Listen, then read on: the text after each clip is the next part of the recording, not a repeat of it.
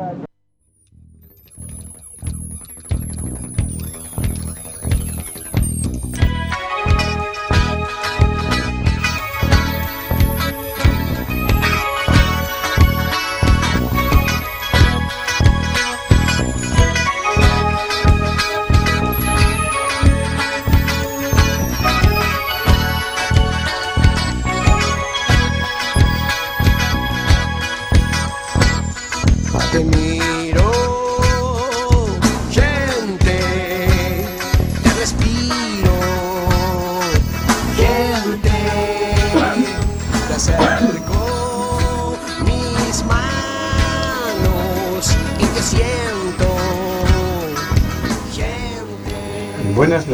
conciencias. Vamos a nuestro mundo.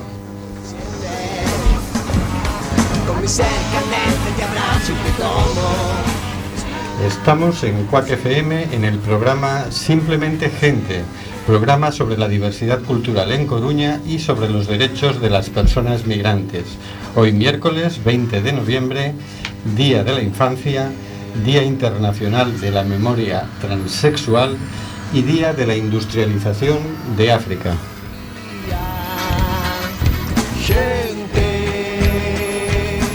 Volvemos a las ondas, volvemos a la frecuencia modulada. Estamos de nuevo en el 103.4. Las ciudadanas y ciudadanos tenemos derecho a comunicar. Mal que le pese a la Junta de Galicia. Cuac resiste.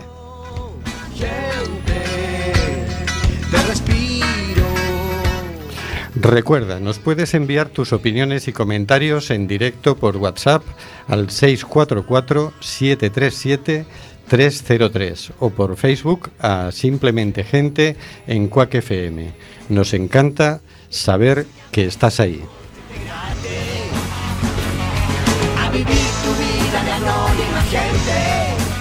Seguimos denunciando los vuelos de deportación de inmigrantes que realiza Europa por medio de las compañías Air Europa, Aeronova y Swifter. No vueles nunca con esas compañías.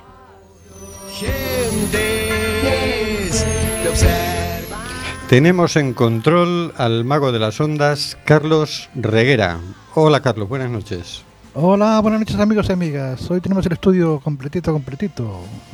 Más allá de las ondas tenemos al señor García. Buenas noches, señor García. Buenas noches a toda la oyentería. Leemos hoy en la prensa digital que el sistema de pensiones de los Países Bajos, Holanda para los amigos, que utiliza el tan alabado por los neoliberales sistema de capitalización de pensiones, está al borde del colapso. Si la economía financiera especulativa no funciona para la gente ni los servicios más básicos, ¿no es momento de construir nuevas alternativas? Pues sí, puede ser un buen momento. También más allá de las ondas tenemos a Óscar G. Buenas noches, Óscar. Hola, buenas noches. Aquí pasando frío. Que digo yo que hoy, aunque no sé, pensándolo así, no sé si es una efeméride para celebrar. Hoy no es el día que murió el señor ese que hace poco lo sacaron de un lado y lo llevaron en helicóptero. ¿Cómo se llamaba ese? Ah, el Francisquillo. Ese. Eh, sí, Ese hoy no es el 44 aniversario de su feliz fallecimiento. No lo sé, yo esas cosas no las celebro. Eso No, ya, eso, luego ya pasó de moda, Oscar. Tampoco es para celebrarlo, ¿no? Hombre, en su día se celebró bastante, pero el 40 aniversario ya, ¿qué quieres que te diga? Bueno, en el estudio José Couso, que lo tenemos casi lleno, tenemos a Tamara García. Hola, Tamara. Hola, ¿qué tal? Tenemos a Pablo Neira. Buenas noches, Pablo. Hola, buenas noches. Tenemos a Silvia Cajino. Buenas noches, Silvia. Buenas noches. Eh, Está bien el apellido. Está bien, Está está bien. bien. Tenemos a Teresa Mendy. Buenas noches, Teresa. Hola, buenas noches. Todos ellos son de la ONG Aire. Y tenemos también a nuestra colaboradora Hortensia Rossi. Buenas noches, Hortensia. Buenas noches y gracias por estar. Y a un servidor, Rubén Sánchez, que hará lo posible porque fluya este amordazado programa. Amordazado porque seguimos amenazados por la ley Mordaza. ¿La ley Mordaza? Pues vamos, que la vamos a derogar en cuanto lleguemos al gobierno. Eso no te quepa la menor duda. Estamos en el programa Simplemente Gente en Cuac FM, emitiendo nuevamente por el 103.4 de la frecuencia modulada. Y hoy vamos a hablar de Bolivia. En Bolivia, el ejército y la policía han matado en dos semanas a más de 20 personas. Lo que empezó como un golpe de Estado se está convirtiendo en un desborde social.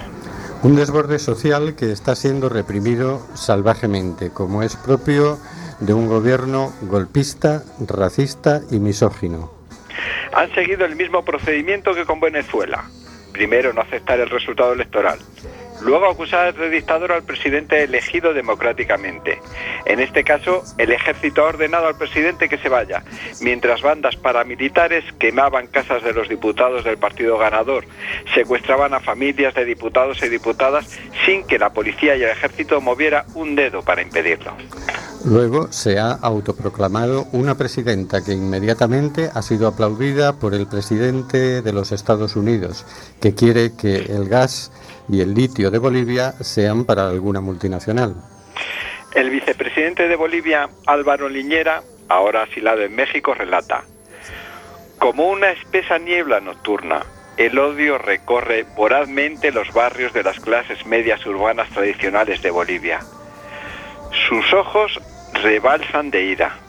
No gritan, escupen, no reclaman, imponen. Sus cánticos no son de esperanza ni de, ni de hermandad, son de desprecio y discriminación contra los indios. Se montan en sus motos, eh, se suben a sus camionetas, se agrupan en sus fraternidades carnavaleras y universidades privadas y salen a la caza de indios alzados que se atrevieron a quitarles el poder. En el caso de Santa Cruz organizan hordas motorizadas en 4x4 con garrote en mano a escarmentar a los indios, a quienes llaman collas, que viven en los barrios marginales y en los mercados. Cantan consignas de que hay que matar collas y si en el camino se les cruza alguna mujer de pollera, la golpean, amenazan y connivan a irse de su territorio. En Cochabamba organizan convoyes para imponer su supremacía racial en la zona sur, donde viven las clases menesterosas y cargan, como si fuera un destacamiento de caballería, sobre miles de mujeres campesinas indefensas que marchan pidiendo paz. Llevan en la mano bates de béisbol, cadenas, granadas de gas. Algunos exhiben armas de fuego. La mujer es su víctima preferida agarran a una alcalde- alcaldesa de una población campesina, la humillan, la arrastran por la calle, la pegan, le orinan. Cuando cae al suelo le cortan el cabello, la amenazan con lincharla y cuando se dan cuenta de que son filmados deciden echarle pintura roja simbolizando lo que harían con su sangre. Son los viejos racistas que gobernaron Bolivia hasta que en 2006 el pueblo dio sus votos a Evo Morales. Estos 14 años han sido de gran prosperidad y avance contra la desigualdad. Bolivia ha sido declarada libre de analfabetismo. Se han construido miles de centros de salud y de educación. Se han otorgado ayudas a personas mayores, a la escolarización de niños, a la adquisición de vivienda. A la presidencia de Morales se le reconoce, por un lado, por haber reducido los niveles de pobreza, haber registrado crecimientos económicos sin precedentes y promover la inclusión de la población indígena.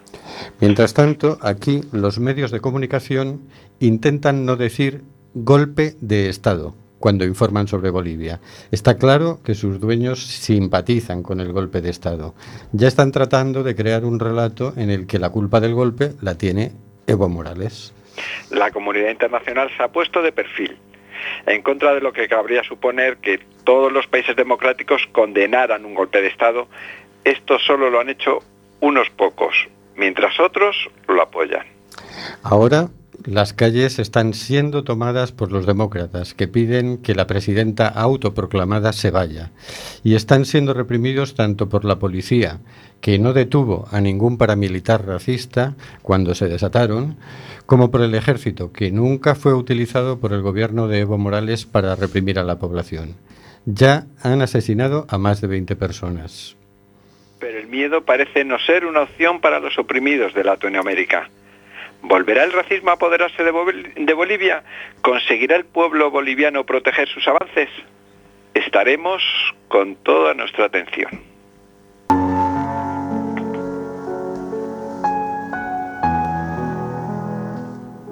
Cositas de la actualidad por el señor García.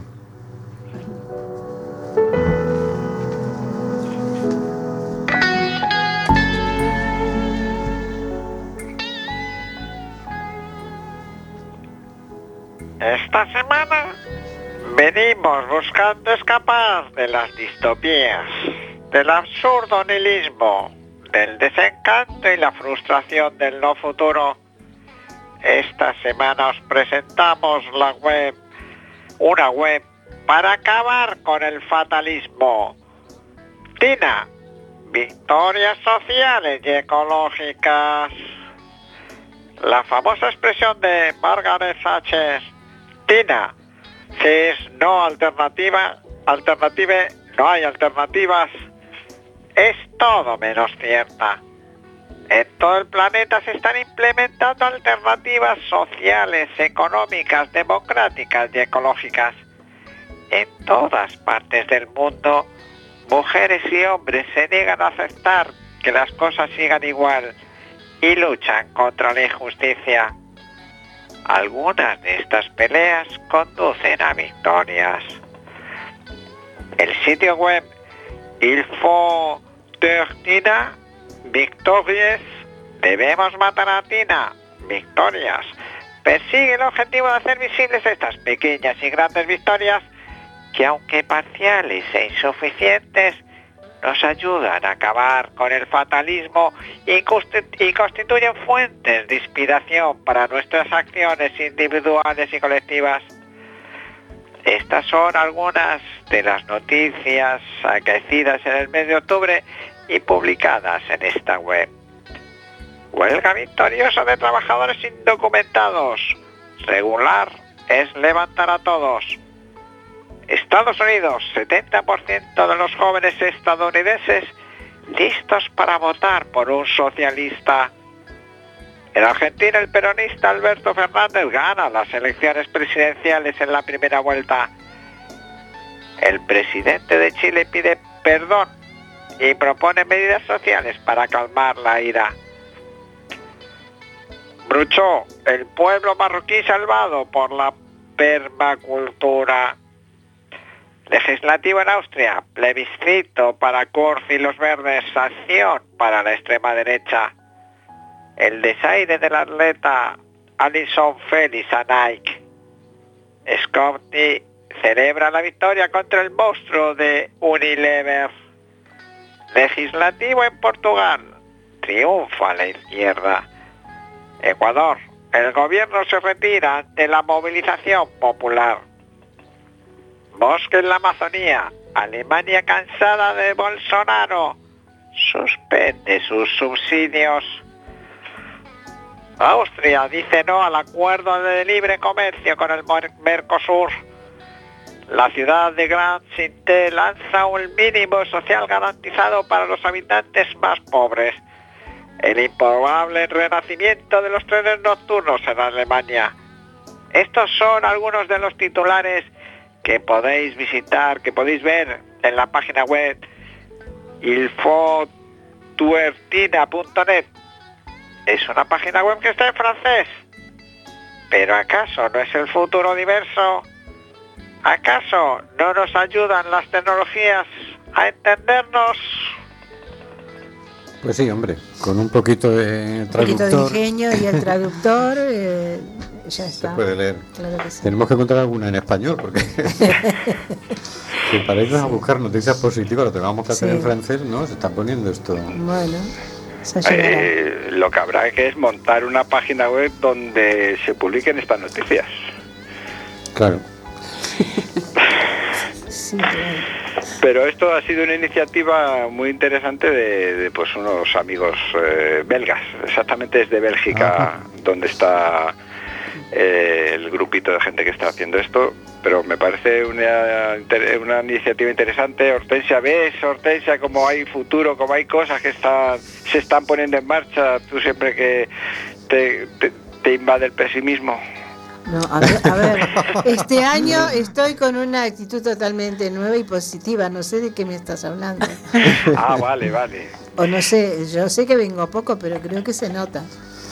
Eso era otra hortensia que había por ahí. Esta es la otra. La La, antigua hortensia. Antigua. hortensia se quedó. El 2 de enero sacaron lo que tenían que sacar y yo se fue todo lo negativo. Vamos a escuchar la canción Cambiando el Mundo de Natch Scratch.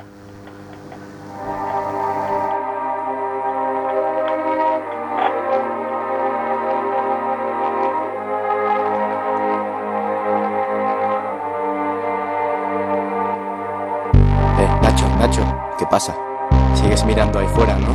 Sí, claro, siempre. ¿Por qué? Me gustaría cambiar esta realidad, no sé, darle algún sentido. Pues hazlo entonces, tío. Pero tú eres el mago de la palabra, el que hace de contar historias un arte. ¿Por qué no cambias la realidad, tío? Tú puedes cambiar el mundo. Cambiar el mundo. Cambiar de rumbo. Bien,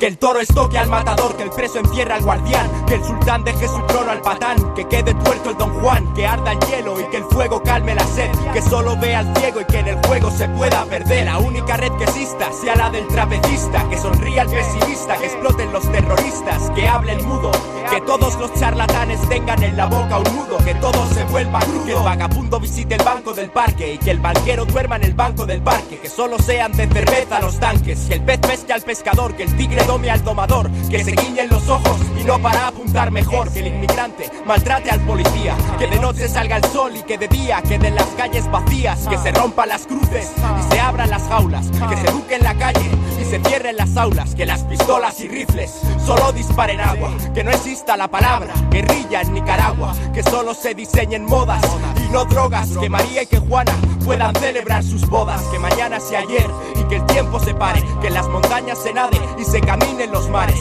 que mueran los vividores, que vivan los moribundos, de la N hasta la S. Cambiando el mundo. De la N hasta la S, cambiando el mundo. Desde el cero al infinito, cambiando el mundo. Desde mi mente a tu mente, cambiando el mundo, sí, ja, cambiando el mundo. De la N hasta la S, cambiando el mundo. Desde el cero al infinito, cambiando el mundo. Desde mi mente a tu mente, cambiando el mundo, que que la televisión se prohíba y que el hachís se legalice. Que no pueda arrepentirme de aquellas cosas que hice. Que el sur sea el norte y que el norte sea el sur. Que el cielo se transforme en gris, que la tierra se vuelva azul. Que se lloren los partos y se sonrían funerales. Que la vida entre hormigón y cristales no esté tan llena de males. Que los ricos y famosos sean pobres desesperados. Que crezcan los prados, que derrumben los senados. Que solo venga al mundo aquel que pida venir. Y que yo pueda salir de este cuerpo en el que me tocó vivir. Que África sea tierra mágica y no trágica, que rompan las básicas, que lo diferente no provoque miedo, que se digan más te quiero, que el amor gane al dinero, que los niños recuerden y que jueguen los ancianos, que los villanos sean héroes, que los héroes sean villanos, que no suenen sirenas, que no se escuchen penas, que deje de fluir el rencor por nuestras venas, que el negro sea blanco y que el macho sea gay, que el indigente se convierta en el sultán de Brunei, que aquel que pida una mano no reciba puños, que se borren mis heridas cicatrices.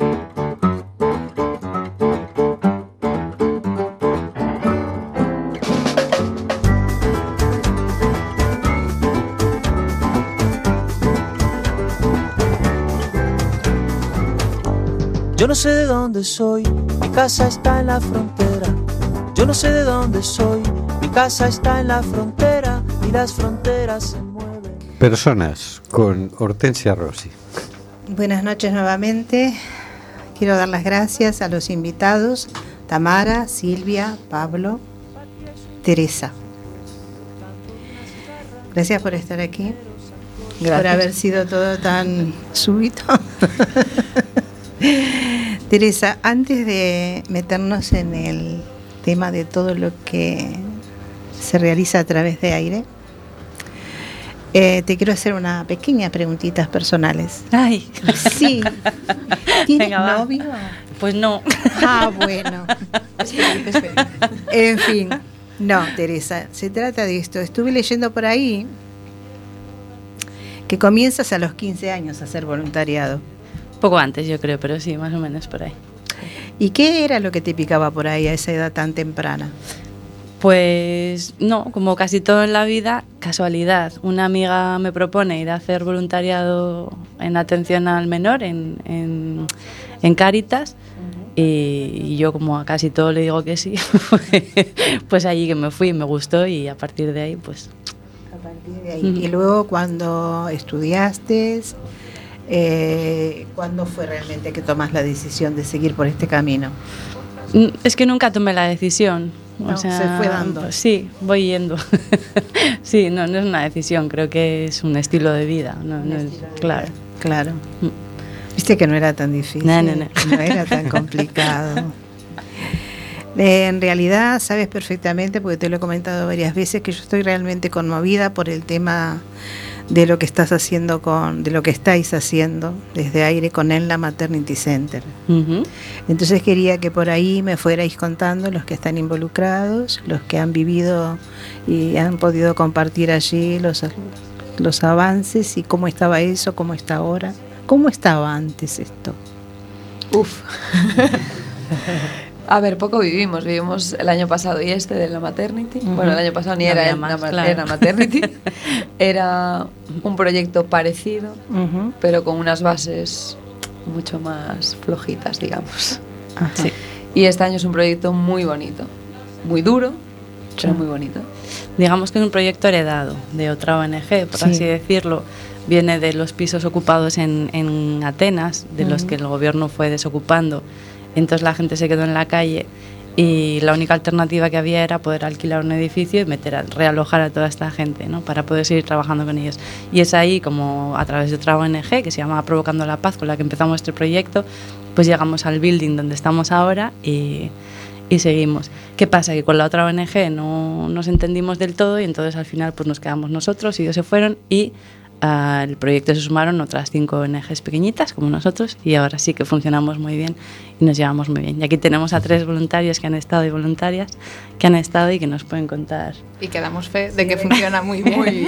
Es bueno que recordéis a los oyentes en qué, de qué lugar estamos hablando, de qué sitio geográfico estamos hablando. Pues es en, un- en Atenas, en un barrio de Atenas, un barrio Complicado. conflictivo, complicado de Atenas.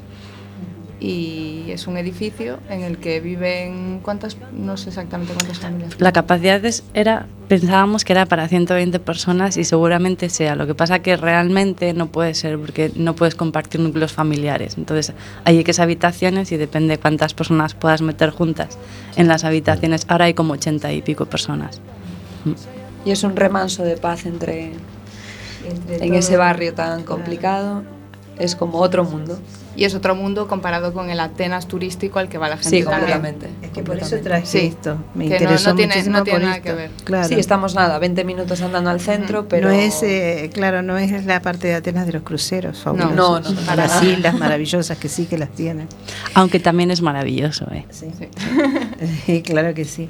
¿Y cuántas mujeres más o menos pues, pues se están atendiendo en este Ahora momento? no- ¿No? Bueno, Pues unos Tere 40, tiene más, más o datos, menos seguro. unas 40 mujeres. A ver, la idea es, como es un, como es, hay personal heredado del- de los pisos ocupados, pues todavía no son solo mujeres, ahora también hay familias, núcleos familiares enteros, hay hombres. La idea es a futuro ir seleccionando por mujer eh, embarazada o con bebé lactante eh, sola y sin recursos, o sea, un poco las más vulnerables. A día de hoy creo que hay unas 40 mujeres, 20 bebés, eh, como 10 menores de 10 años, más o menos, son cifras aproximadas, y el resto hombres, que no sé cuántos quedan, pero no son muchos, la verdad. Eh, la sensación que, te, que tenéis es que esto ha sido bien recibido, evidentemente, pienso, ¿no? La gente cómo se siente, las personas que tratáis allí, cómo se siente. Súper agradecidos. Sí. Yo creo que sobre todo al principio cuando llegan de una situación tan vulnerable en la calle, después de semanas, meses muy duros, es como un rinconcito de esperanza. Es verdad que con el paso del tiempo y la convivencia son muchas nacionalidades, muchos núcleos familiares Por diferentes, eso muchas situaciones. Bueno, hay momentos un poquito más duros, pero muy bien. O sea, en general es un ambiente muy, Muy chulo. bueno, sí. sí. Y mucho agradecimiento, sí, cuando llegas. Te agradece un montón.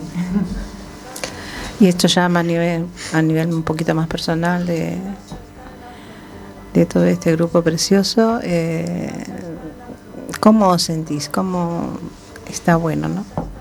Digo, en el sentido de que poder ir allí y, y dar una mano realmente y ver que la gente mejora su situación, aunque sea un grupo pequeño dentro de toda la cantidad de gente que hay por ahí, ¿no?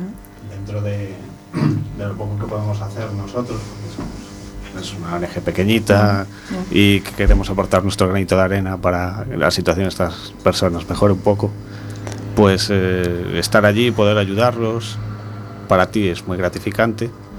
Y, y ves que con ellos, una vez que llegan al edificio, se asientan, eh, se calman, tenemos momentos de risas, de diversión, de, de celebración y son momentos muy, muy bonitos, que llenan mucho.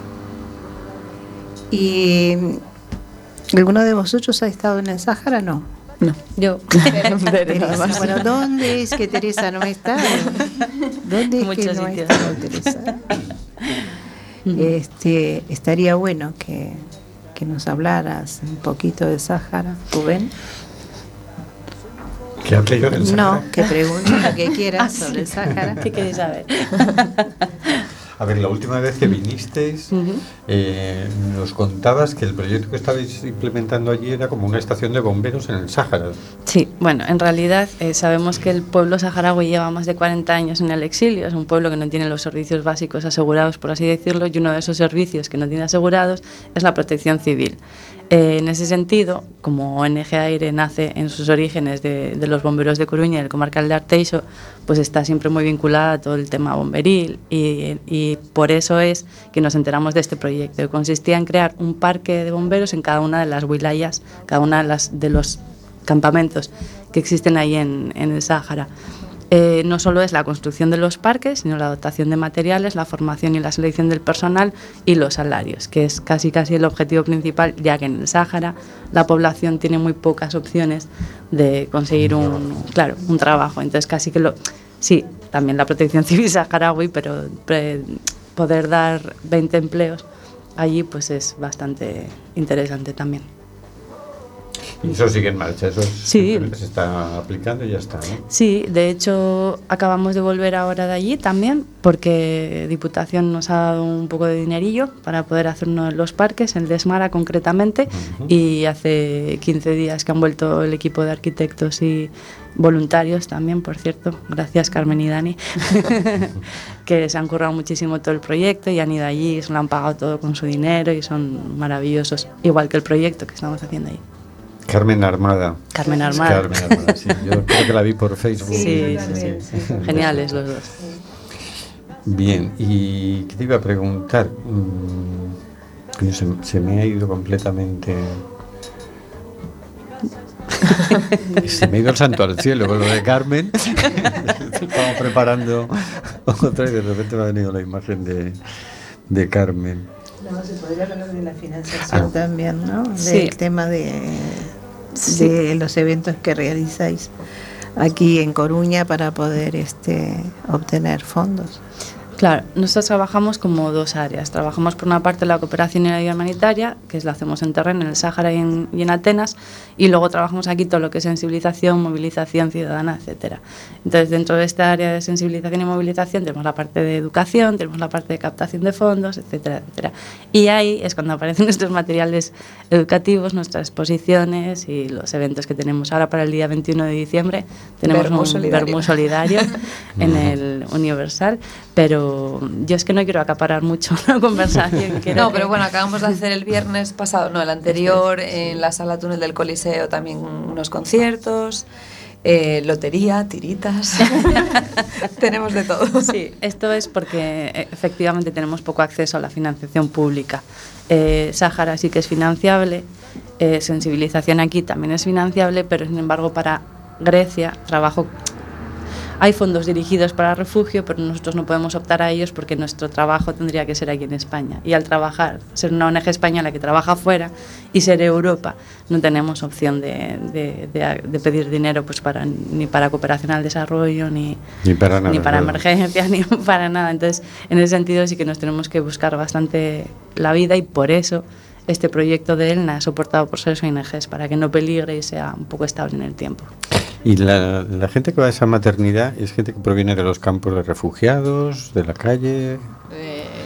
De, to- de todos lados. Hay gente que sí que se cansa de su situación del campo de refugiados, que no han conseguido los papeles, no han cogido, no ven otra alternativa y se van hacia, hacia Atenas, hacia la capital, a ver si tienen alguna oportunidad más.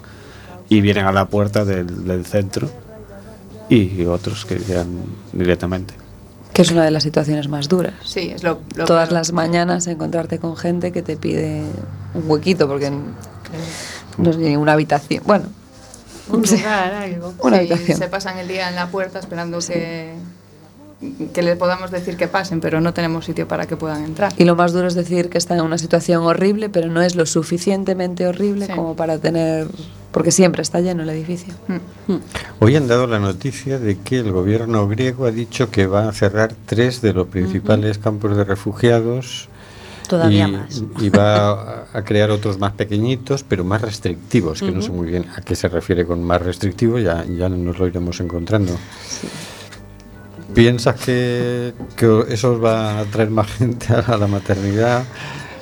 Pues, pues pienso que me parece ridículo y terrible y todo lo que me puede ocurrir porque no, no tendrían por qué estar en estas condiciones. Tienen derecho al refugio, tienen derecho al asilo y ya les estamos tratando bastante mal como para que encima, no sé por qué endurezcamos estas, no sé, estos campamentos o Mm. campos o como los queremos llamar, la verdad.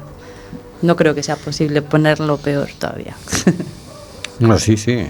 Aquí en, ¿Seguro? en Europa ¿Has- hay experiencia hace de poco? campos de refugiados horribles. Sí, sí, pero las que tienen ahora, ¿eh? Vamos.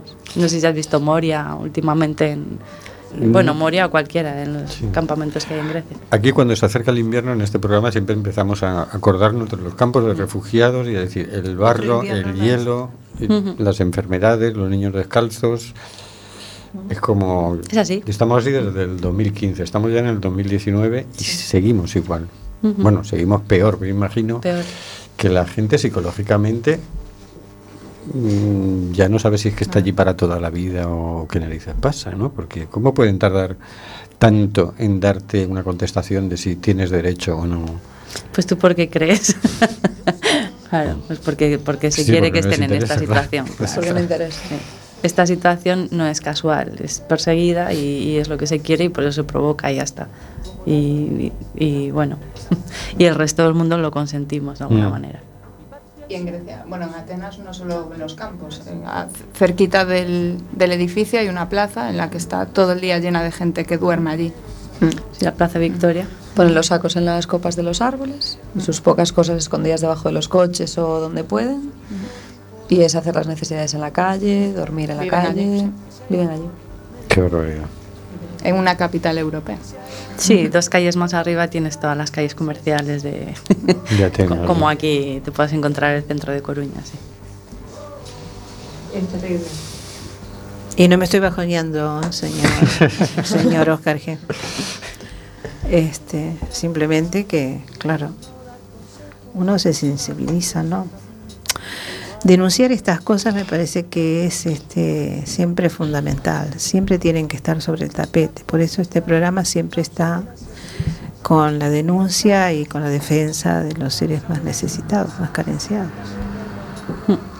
¿Cuál ha sido la mejor experiencia que has tenido en tu voluntariado en Atenas? En Atenas, estos dos años. Porque hace cuatro en Cachicas fue muy bonita, fue en otro campo de refugiados. Pero este año ya no es una experiencia en concreto, sino la rutina del día a día. Llevas allí dos días y parece que llevas un mes. Y los niños parece que los conoces desde siempre. Y llevarlos al parque o estar jugando un rato con ellos, o no sé, es todo, es el día a día. No es, me pasó algo súper bonito. Llevarlos a la playa y que se metan en el mar por primera vez, o que quiten ese miedo que le tenían al mar.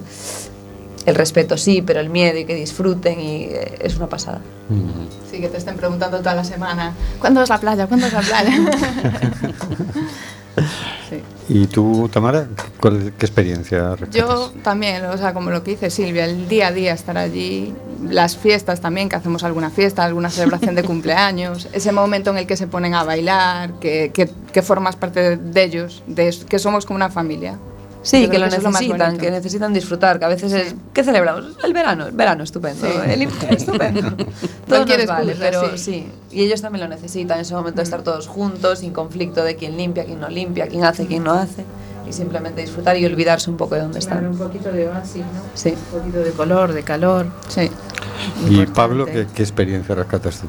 Yo, al igual que ellas, eh, mm, tengo muy bien el momento ese que fuimos a la playa, que juntar a 30, 40 personas con los carritos, coger todos el metro. Es que es un show, sí. Después Sí. el tranvía, después hubo que coger un bus, llegar a la playa y por fin descansar y, y- e irse, meterse en el agua y disfrutar.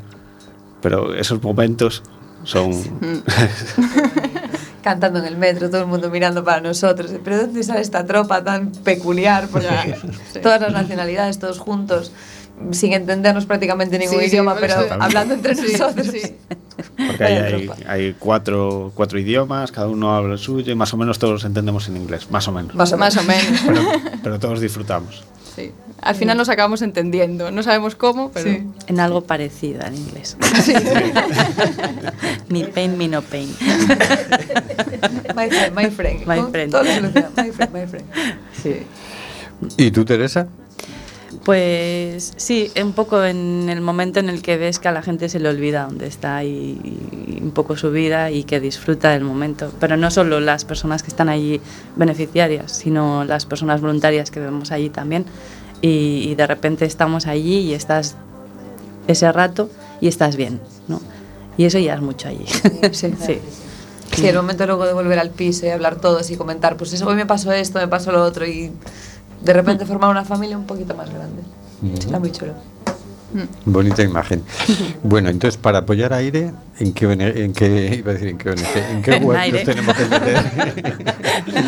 Eh, pues www.ongaire.org y si no nos podéis escribir un correo a info.ongaire.org por Facebook, por Twitter, por Instagram, por donde queráis. Y si no, en nuestra oficina que está en la calle Donantes de Sangre número 2, o sea que tenéis múltiples opciones de ayudar. No simplemente con dinero, que también siempre es muy necesario, pero podéis haceros voluntarios, voluntarias, agentes difusores de nuestro trabajo, etcétera. Y aquí estos Grupos de música para los para Eventos. conciertos, eventos, Magos, todo. magos. Comprar tirita y tal. Sí, hay muchas opciones de, de colaborar.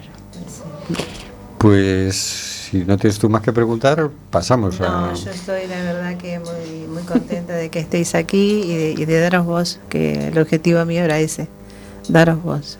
Muchas gracias. Os agradecemos infinito. Vamos a escuchar The Farm All Together Now, de Lyrics.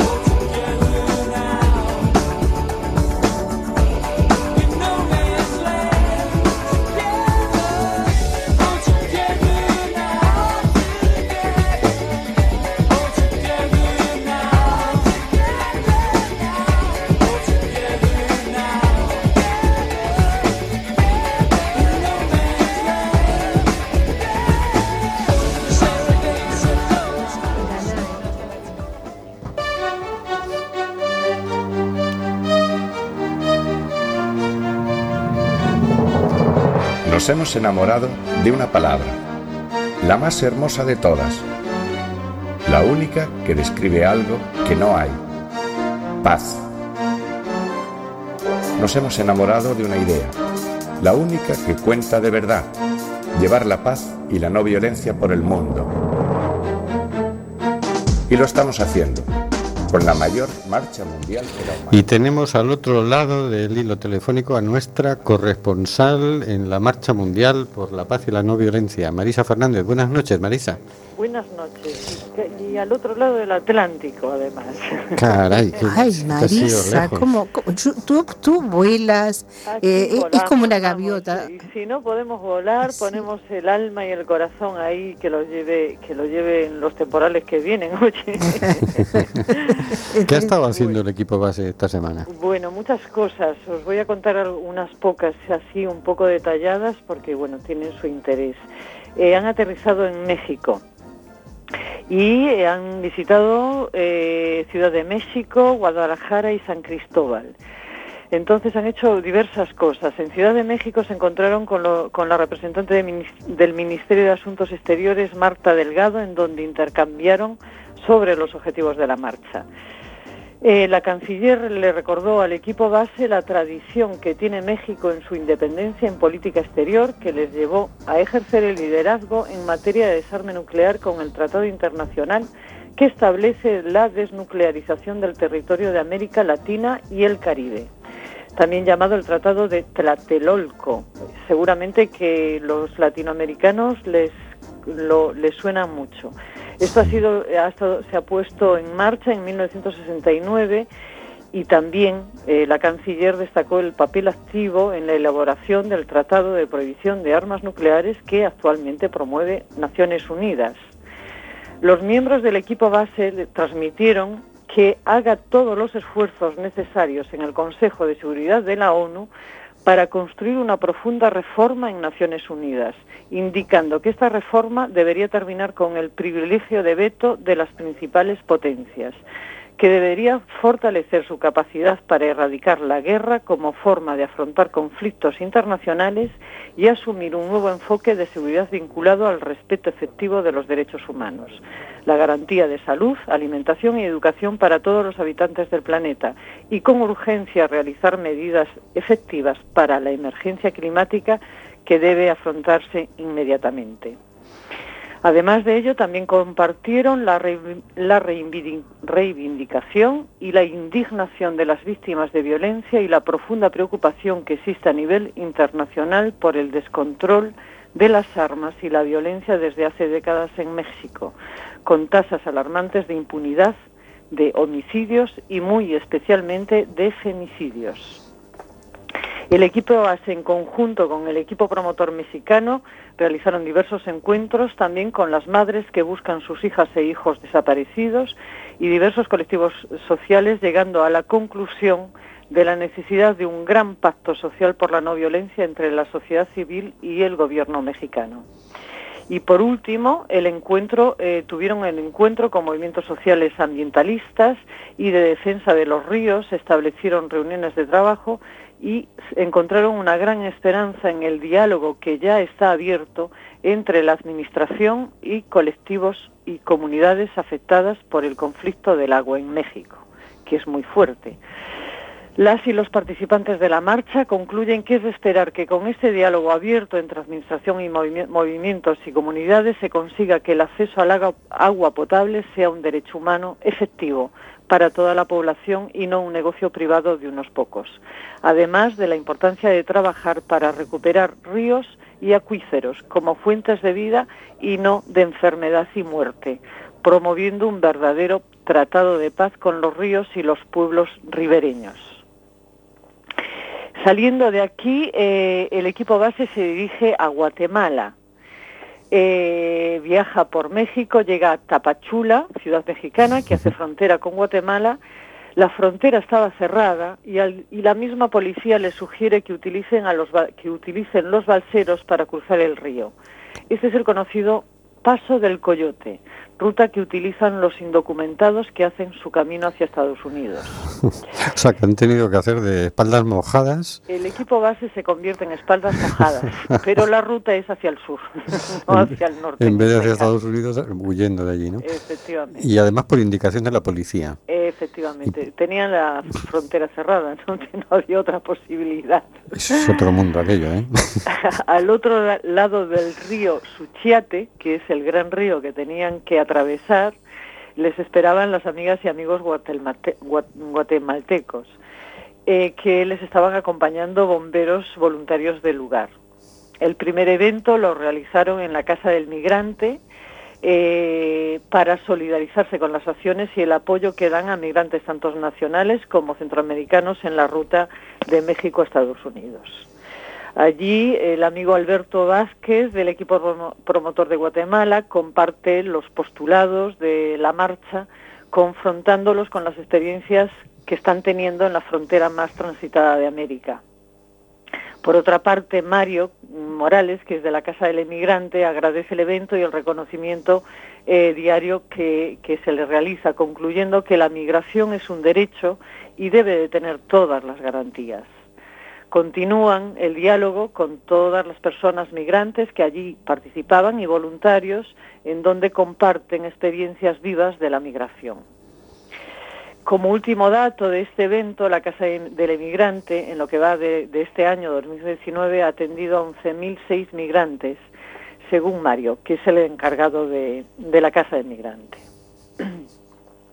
De ahí el equipo, el equipo base, eh, el equipo, eh, pues nada, eh, todos juntitos se trasladan al departamento de Retalu- Retaluleu y se encuentran con el caminante, Osvaldo Ochoa, un personaje, un icono de las protestas contra la corrupción en Guatemala.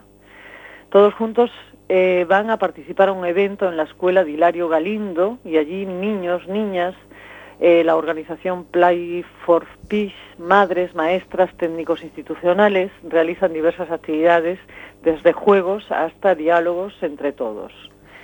Continúan su viaje al departamento de Quetzaltenango, en donde se realiza una rueda de prensa y el equipo base da testimonio sobre 40 días que llevan marchando por el mundo. Desde allí viajan a la ciudad antigua de Guatemala, les reciben diversas organizaciones y representantes de la alcaldía y caminan juntos hacia la cima del Cerro de la Cruz, en donde realizan una ceremonia en apoyo a la Marcha Mundial por la Paz y la No Violencia.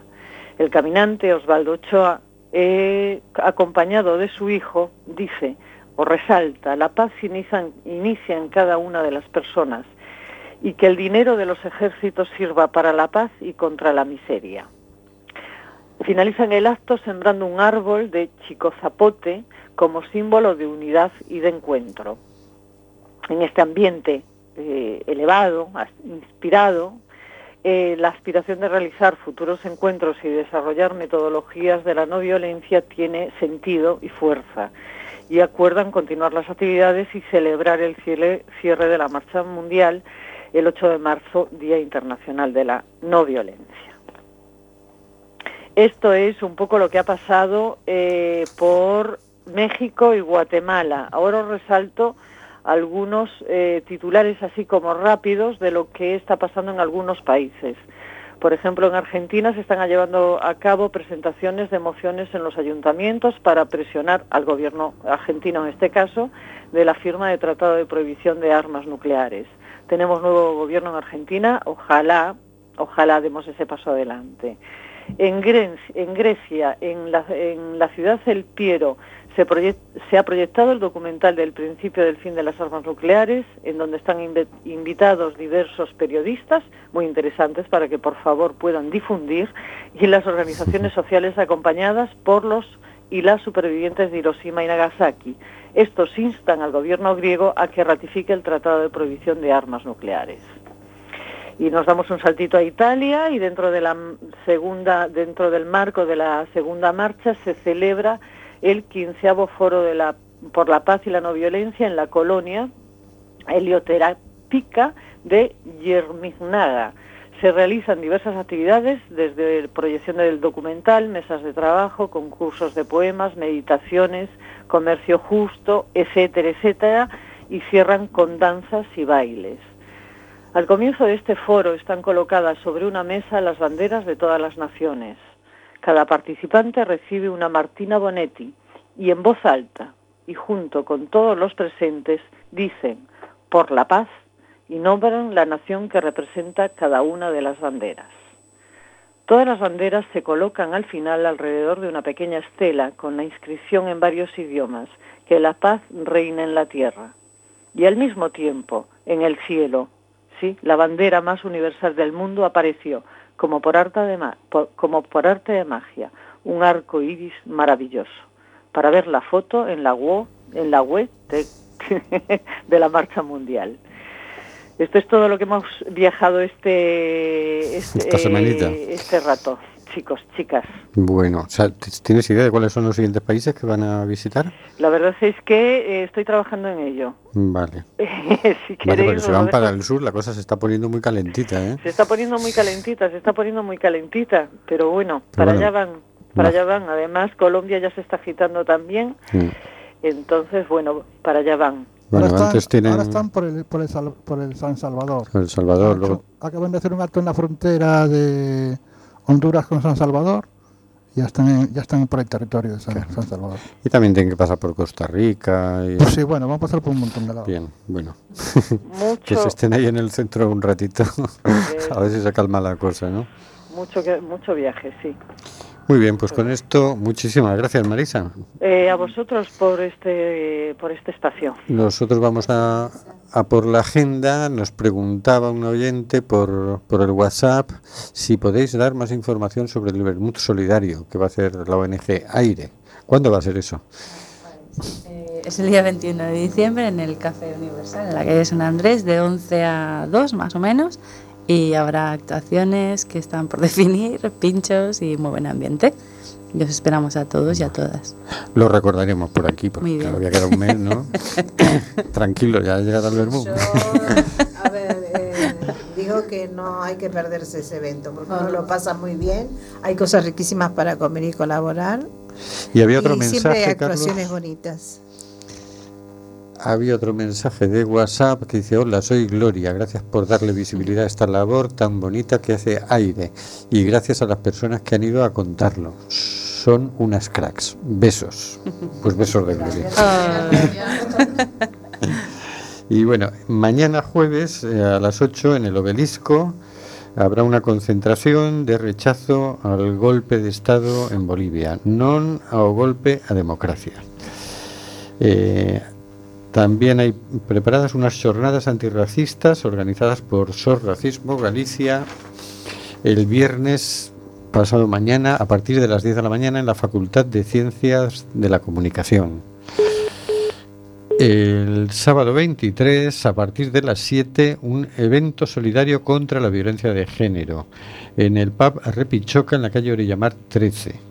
Habrá mm, a las 7 de la tarde una mesa redonda con cuatro especialistas que profundizarán en los siguientes temas. La socialización diferencial y su repercusión, el espacio público y violencia de género, la violencia de género en los medios de comunicación, atención integral en el medio rural. Luego habrá un recital poético y también habrá una exposición fotográfica.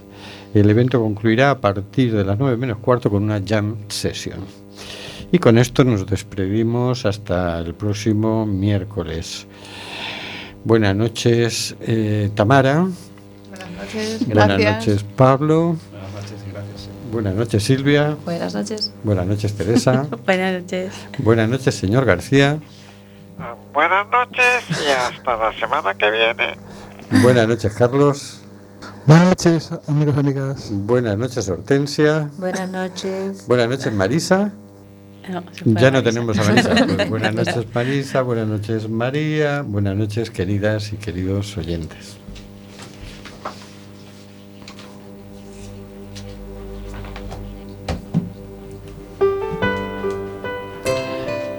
Está muriendo gente en el Mediterráneo. Nosotros hacemos este programa. ¿Qué vas a hacer tú?